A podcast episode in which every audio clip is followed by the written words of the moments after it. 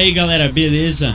Meu nome é Caio Bueno e hoje vamos ouvir um pouquinho da entrevista de Lara Finock para o Shift TV falando sobre a TV de Santos. Ela que é jornalista, radialista e pós-graduada em comunicação corporativa e marketing digital pela BSP. Está atuando no mercado de telejornalismo desde 2007. Já passou por emissoras como Band, Record e SBT, sendo chefe de produção e redação. Na rádio, já atuou em emissoras como Jovem Pan, 98 FM e Litoral FM. Atualmente, é coordenadora e apresentadora do Jornal da Mix, na Rádio Mix FM, FM e sócia proprietária da Roxo, que é a agência de comunicação e marketing. Segura esse trem, galera!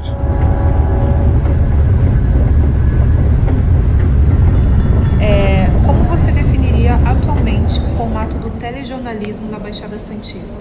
O telejornalismo na Baixada Santista ele precisa mudar ele precisa ser mais moderno.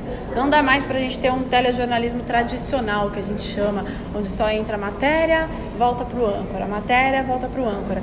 E muitas emissoras aqui regionais já estão fazendo isso, colocar o entrevistado dentro do estúdio, muda, faz quadros, quadros de música, então você leva a banda para dentro do estúdio, no ao vivo, que isso é super diferente. Você faz matérias não só de crime, vai, coloca um pouquinho de entretenimento, dá a dica para o telespectador, é trazer o telespectador para perto e dessa forma você vai inovando. Então, assim, a comunicação, o jornalismo não é mais o mesmo. O telejornalismo, muito menos, porque hoje é um desafio para a TV aberta trazer o jovem para cá trazer o jovem para assistir a televisão. Hoje o jovem não consome nem notícia na televisão, ele consome tudo na internet. E aí ele vira vítima de fake news na maioria das vezes. Na televisão, a fake news é muito mais difícil de ter, porque você apurou muitas vezes, são jornalistas competentes, comprometidos e compromissados. Então você sempre apura. Então acho que o telejornalismo ele precisa inovar em algumas coisas, trazer um pouco mais da linguagem de internet para a televisão para captar esse público, porque o, o, telespectador antigo ele vai morrer, coitado, né? Não, não, tem o que fazer, é lei natural da vida vida, ele morre. Então você precisa. E aí, se essa galera toda morrer, quem é que você coloca no lugar? Então, desde já, você precisa cativar o jovem. E é mudando um pouco esse formato do telejornalismo. Legal. E quais foram as mudanças mais perceptíveis ao longo dos anos que você teve? justamente essa forma de, de se comunicar e de trazer o telespectador para perto, né? trazer ele para dentro. Então, por exemplo, o que a Globo fez na eleição, o Brasil que eu quero. Pô, no maior jornal que a gente tem no país, você tinha a cara das pessoas num smartphone falando o que, elas queriam. Não vou discutir aqui os motivos que a Globo fez exatamente isso, mas colocou o pessoal na televisão falando o que ela queria. Então, quanto mais próximo você tem o, o telespectador, melhor. Outra coisa também que, que dá para perceber é que os, o telejornalismo, hoje, nem, nem o telejornalismo, o jornalista hoje está mais opinativo já não tem mais aquela imparcialidade que tinha antigamente. Hoje o jornalista ele coloca a opinião dele no ar. Às vezes não de forma explícita, mas com uma cara, com uma boca, principalmente no telejornalismo, você percebe o tom de voz que muda, colocando um pouquinho de ironia quando vem a nota pé de alguma de algum político ou de alguma empresa. E aí você percebe que antes isso não tinha. Antes o jornalista ele, da bancada ele tinha uma única, um único semblante. Hoje não. Hoje ele já é mais opinativo. Verdade. E vivemos em uma constante evolução digital. Essa modernização gerou uma necessidade maior em relação à interação. Como se dá essa interação? é exatamente isso dessa forma de você trazer o seu público para perto de você. Uhum. A internet ela deu voz para todo mundo. E a internet ela deixou todo mundo muito mimado. A partir do momento que você não tem hora certa para ver uma coisa, você pode ver o que você quer na hora que você quer, do jeito que você quer, na altura que você quer, você deixou o telespectador e a população em si mimada. Então hoje o jovem ele não precisa mais esperar o desenho, por exemplo. Ele vai no YouTube ele vê o desenho. Eu não preciso mais esperar o Jornal Nacional para ter uma notícia. Eu entro no portal e eu vou ler todas as notícias. Então isso fez com que fosse obrigatória a mudança da televisão. Por quê? No telejornalismo, tudo que eu vou dar, algum portal já deu no meu horário, né? Se uma notícia acontecer às 5 horas da tarde, meu jornal é às 7 horas da noite, todo mundo já viu a minha notícia. Qual é a parte boa? A televisão tem o tempo de produção ela consegue ir atrás de coisas que a internet não vai, porque a internet ela é imediatista, a televisão não. Então ela tem um deadline maior e ela consegue pegar o, o, o que, aquela notícia e transformar em algo maior. numa investigação maior, numa matéria mais elaborada, com sonoras e entrevistas melhores, maiores e mais especializadas. Ela consegue correr atrás de mais fontes. Então isso faz com que a gente leia uma notícia na internet e espere o jornal para ver o desdobramento daquilo. Então é, é, essa eu acho que é o único e o melhor jeito que tem de casar a internet ainda com o telejornalismo. Legal. E quais são os canais utilizados que nessa nessa interação, né? Além do da internet, do YouTube, quais são os canais que você acha? Hoje é o WhatsApp.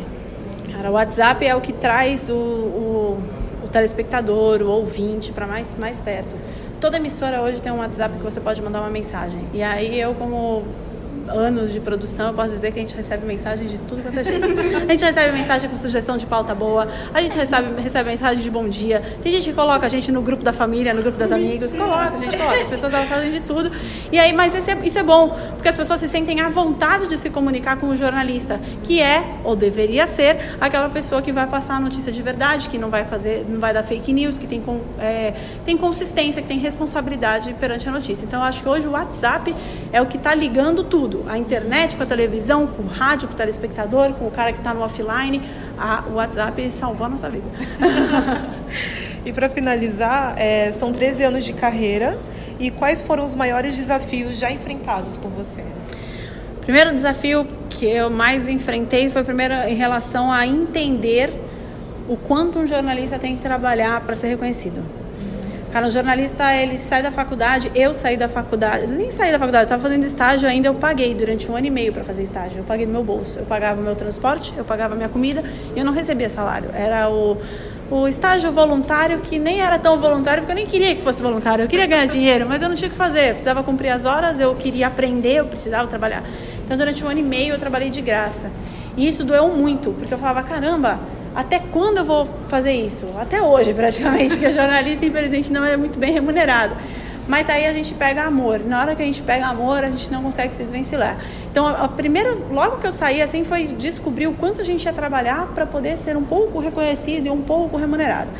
O segundo desafio foram algumas matérias que eu fiz, como por exemplo ter lidado muito com notícia de polícia, então com crime, entender que o crime tinha que ficar na televisão e não levar para casa. Até eu entender isso, demorei muito.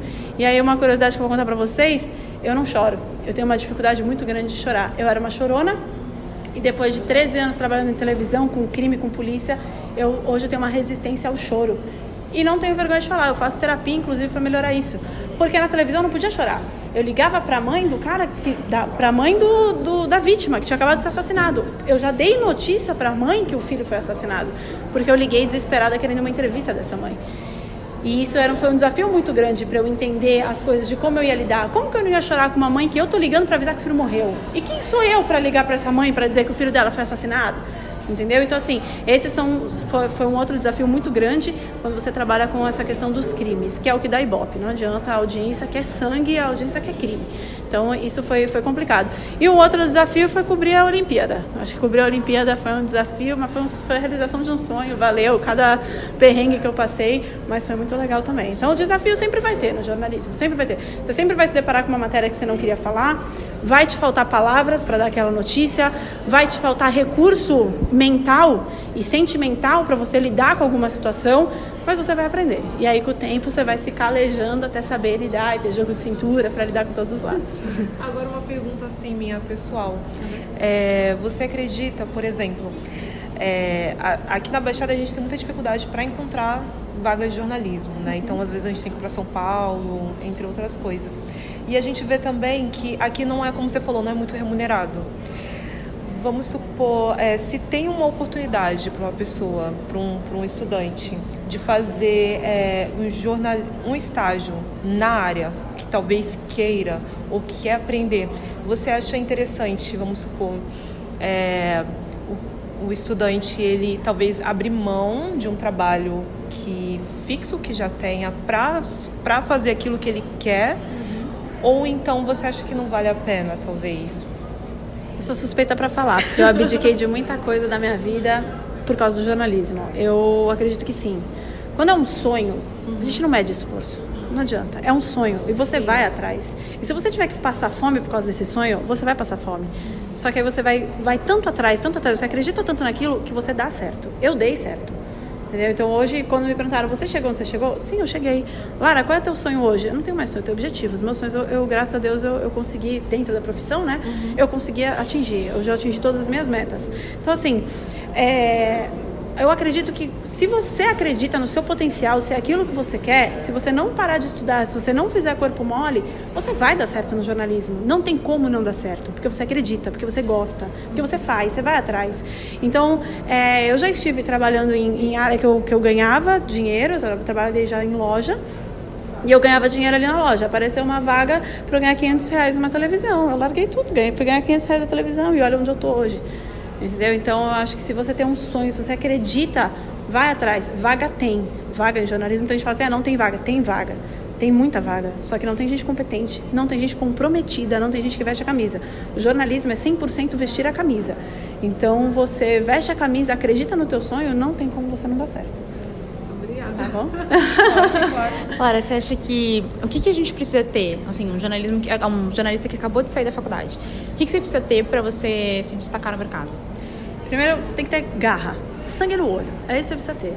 Você precisa ser aquela pessoa que vai fazer, você vai entrar numa redação, você vai fazer tudo. Você vai fazer a ronda, você vai ligar para a polícia, você vai escrever a matéria, você vai querer fazer entrevista, você vai arrumar fontes, você vai arrumar de tudo para você conversar com muita gente garra é, é, o principal no jornalismo, porque não é uma vida fácil. Assim, eu vejo muita gente romantizando o jornalismo. Ah, porque o jornalismo é lindo. Não, não é lindo. Lindo não é. Tá longe de ser lindo.